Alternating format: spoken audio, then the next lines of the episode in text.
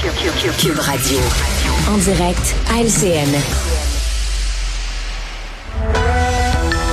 8h45, on va rejoindre Richard Martineau à Cube Radio. Salut Richard. Salut Jean-François. Écoute, cette semaine, j'ai un spécial. Je vais commencer tous les jours ma chronique en te lisant un extrait de l'autobiographie du prince Harry. OK? C'est un, gros livre. soigneusement choisi. Soigneusement choisi. Alors aujourd'hui, OK? Page 281. Le prince Harry est à poil. OK? Alors, je te lis ça. Nous sommes allés en boîte de nuit. Nous sommes retournés à notre suite d'hôtel vers 2 heures du matin. Mes potes avaient invité quatre ou cinq filles de l'hôtel à nous rejoindre, ainsi que deux autres femmes qu'ils avaient rencontrées à la table de blackjack. Euh, J'ai suggéré de jouer au strip billard. Est-ce que ça tentait quelqu'un? Réaction enthousiaste. Dix minutes plus tard, j'étais bon dernier et en caleçon. Et puis le caleçon a dû aussi tomber. Le lendemain, je suis sorti de l'hôtel. J'ai vu mon ami qui fixait son téléphone. Une des filles du Blackjack avait pris des photos en douce et les avait vendues. Mon cul était partout. J'étais à poil devant le monde entier. Alors voilà, c'est mon extrait du jour. Le prince Harry. choisi. Judicieusement choisi. Demain, il va en avoir un autre. On va se délecter euh, tout au cours de la semaine. Hey, Richard, euh, ça fait beaucoup réagir. Je trouve ça euh, honnêtement révoltant. Là. ce qu'on apprend ce matin sur le faux millionnaire séducteur là, qui aurait fait miroiter plein de choses à cette femme il y a eu des chances, lui, dans la vie? On l'a libéré, quoi, trois fois? trois fois en un an et demi, alors que la commission des libérations conditionnelles, puis habituellement, la commission de libération conditionnelle, tu le sais, là, sont assez complaisants. Habituellement, ils te laissent sortir. Eux autres, mm. même, ont dit non, non, non, parce qu'ils représentent un risque inacceptable. Il ne doit pas sortir. Je vois comment ça se fait. Il est sorti à trois reprises. Et à un moment donné, il s'est fait arrêter. Et là, on lui a dit, est-ce que tu as récidivé? Et là, il a dit ça, cette phrase-là qui va passer dans les annales. quand je dis dans les annales, c'est vraiment le mot est bien choisi. je vous jure que je n'ai pas récidivé, mais on ne sait jamais. Jamais. C'est ça. C'est pas fantastique. Il y a pas contre moi, là. Le gars qui s'informe au cas où il y aura une plainte contre lui, je pense que. J'ai pas récidivé, mais on sait jamais. À trois reprises. Et comment ça se fait qu'on l'a sorti à trois reprises? C'est parce qu'on est gentil.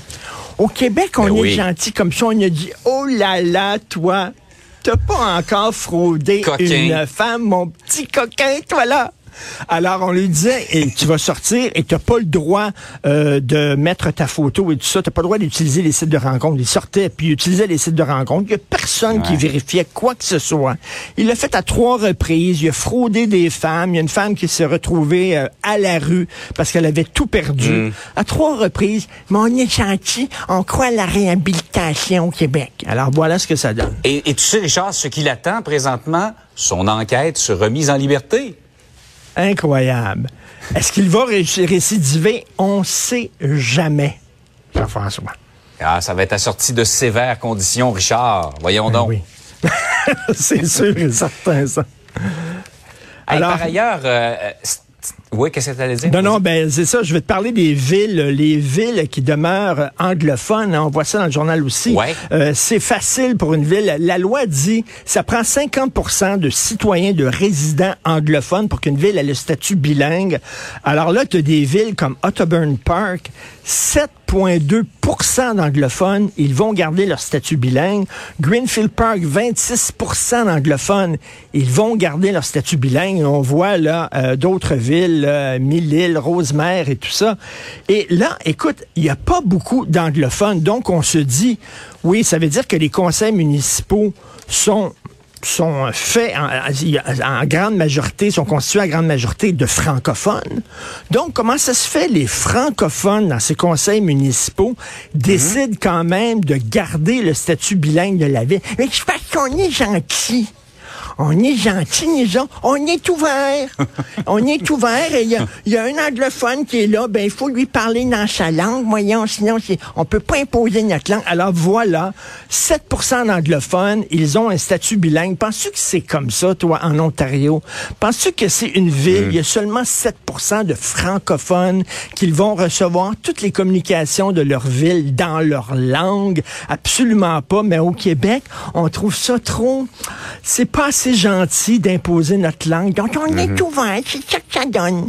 Des villes bilingues partout, Il y a une constante partout. dans les deux sujets que tu as traités ce matin. hein. On, On- est gentil au Québec. On, On est fin. est fin. Ah, là, vous autres, mes anglophones, vous faites, vous êtes pas nombreux, mais ça fait rien, on va vous parler dans votre langue quand même. Ben, c'est ça. Malheureusement. Demain, la Hey, Richard, suite. passe une belle journée et j'ai déjà hâte au prochain extrait. À défaut de lire le livre, je vais avoir eu cinq passages croustillants. Attends une minute, toi, là, le passage sur les champignons magiques.